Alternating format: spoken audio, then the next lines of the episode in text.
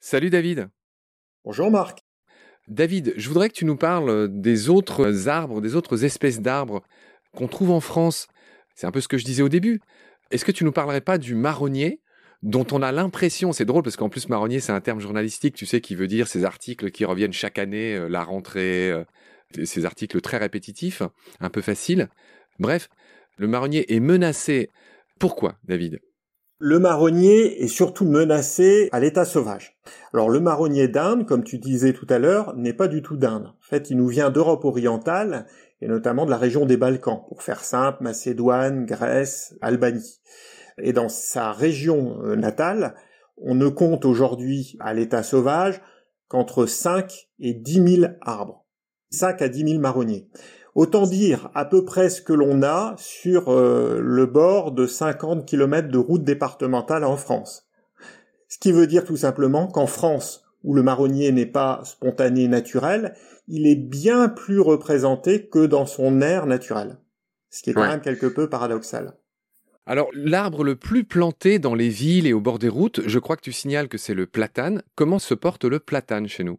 Alors, pour le coup, effectivement, le platane se porte assez mal à la fin de la Seconde Guerre mondiale, à l'occasion du débarquement de Provence, les Américains ont entreposé des caisses de munitions faites en platane dans le parc Borelli à Marseille.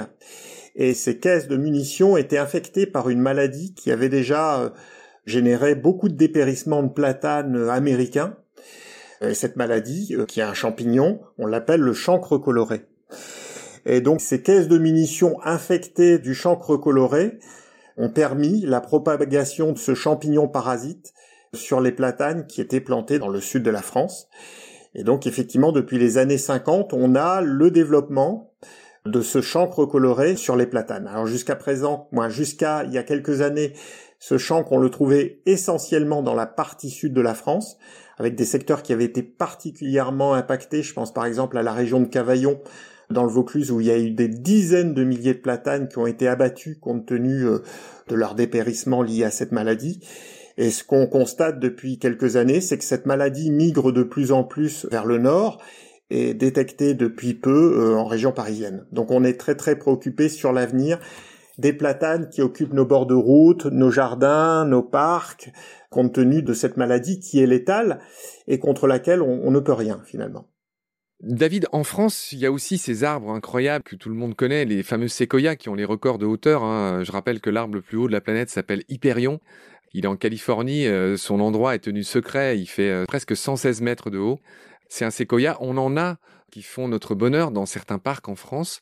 Alors les séquoias, on va essayer de pas être trop franco-français sur ce coup-là, ils souffrent beaucoup dans le monde à cause de la sécheresse. Est-ce que tu peux me dire un mot sur ce qui se passe avec les séquoias?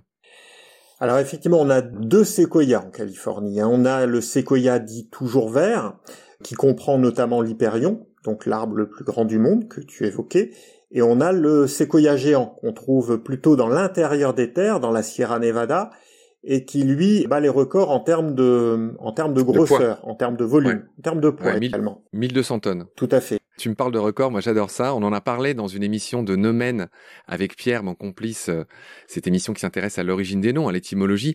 On avait expliqué que, enfin Pierre nous avait expliqué que l'arbre le plus lourd du monde s'appelait le général Sherman. C'est assez drôle en référence à ce général de la guerre de sécession états-unienne. Bref, tout ça pour dire que voilà, on a signalé euh, quand on parlait de conifères qui étaient euh, les arbres les plus vieux, c'est aussi les arbres de tous les records en termes de taille, de hauteur, mais aussi en termes de bois produit, de je sais pas comment dire, de grosseur. Je referme cette parenthèse, je te laisse enchaîner sur ce que tu voulais dire. Pardonne-moi. Juste euh, le général Sherman, j'ai eu l'occasion d'aller le voir en vrai, si je puis dire, en 2018. C'est un arbre vraiment incroyable. 1400 mètres cubes, hein, cet arbre, soit l'équivalent de ce que peut représenter à peu près 6-7 hectares de, de forêt française qui remplissent finalement, je mets des guillemets, mais un seul arbre, en l'occurrence ce général Sherman. Je rappelle que 6-7 hectares, ça fait à peu près un peu plus de 4 terrains de foot, juste pour que les gens se représentent ce que ça fait. Donc en France euh, et en Europe plus largement, on a euh, donc on a planté ces deux séquoias, le séquoia toujours vert, que l'on trouve sur la côte californienne. Celui-là est extrêmement exigeant en termes d'humidité, donc on l'a plutôt planté du côté du Pays Basque, du côté de la Bretagne, de la Normandie. Le séquoia géant, lui, qui est euh, un petit peu plus rustique, si je puis dire, a été euh, plus massivement planté dans les parcs et jardins, notamment du 19e siècle et du début du 20e en France et ailleurs en Europe.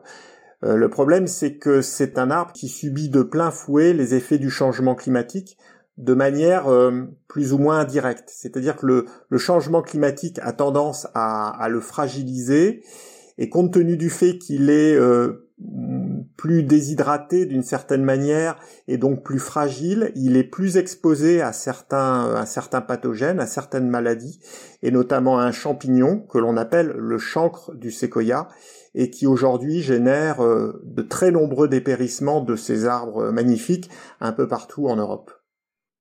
Il y a un autre arbre mythique, le baobab. J'ai lu récemment que les baobabs, alors c'est terrible, hein. moi j'aimerais bien euh, donner des bonnes nouvelles à ceux qui nous écoutent, mais se portent mal. Il y a eu des très grands baobabs, ceux des records en Afrique et à Madagascar, d'où ils sont originaires, qui ont disparu, mais beaucoup d'un seul coup.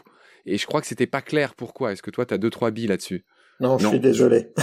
tu es une bille en baobab. Je suis une bille en baobab. En général, euh, s'agissant des régions dans lesquelles on trouve des arbres qu'on n'a pas pu acclimater en France pour des raisons qu'on comprend bien, et notamment euh, euh, toute la partie euh, Afrique centrale, je manque de références et de compétences.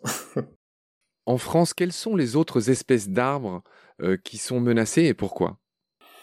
Donc en France, on a quelques espèces uniquement qui sont véritablement menacées. La plupart du temps, ce sont des espèces qui sont présentes sur des aires de répartition très limitées, c'est-à-dire qu'on les trouve dans des zones géographiques qui sont très réduites. Du coup, elles sont mécaniquement menacées car beaucoup plus facilement susceptibles de disparaître compte tenu de la faible étendue sur lesquelles on les trouve. Ouais, tu parles de Abies nebrodensis, qui est l'autre nom, le, nom scientifique du sapin de Sicile. Il resterait plus que 25 arbres adultes à l'état sauvage. Incroyable.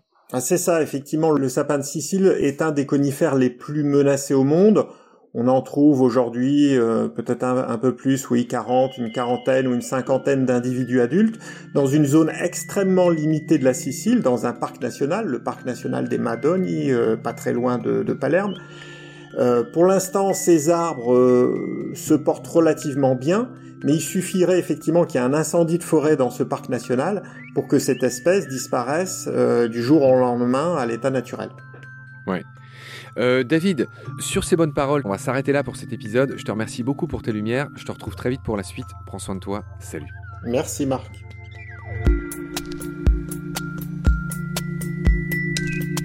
Pendant notre combat, nous deux, tu avais l'œil du tigre. Tu en voulais ce soir-là. Il faut que tu retrouves ça maintenant. Et la seule façon, c'est de recommencer au commencement. Tu vois ce que je veux dire?